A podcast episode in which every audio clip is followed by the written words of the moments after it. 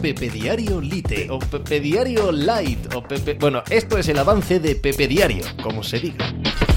Hola, ¿qué tal? Hoy estamos a martes 26 de septiembre del año 2023. Ganaron los Cincinnati Bengals a Los Ángeles Rams en el eh, partido que cerraba ayer la semana 3 de la NFL. Victoria absolutamente imprescindible para los Cincinnati Bengals que habían perdido los dos primeros encuentros de la temporada y comenzar 0-3, pues les metería un agujero del que es muy difícil escapar. Sin embargo, a pesar de la victoria, las sensaciones que deja el ataque y las sensaciones que deja en concreto Joe Barrow, su quarterback estrella, es de alguien tocado, de alguien lesionado, de alguien que no está al 100% y que eso puede lastrar toda la temporada. Y todo esto me lleva al debate clásico, ¿no? Hay que forzar a los mejores cuando están para jugar pero no están al 100%, más allá del debate médico, sobre el que no cabe eh, decir nada, porque para eso están los médicos precisamente, para eso están los científicos, en el debate deportivo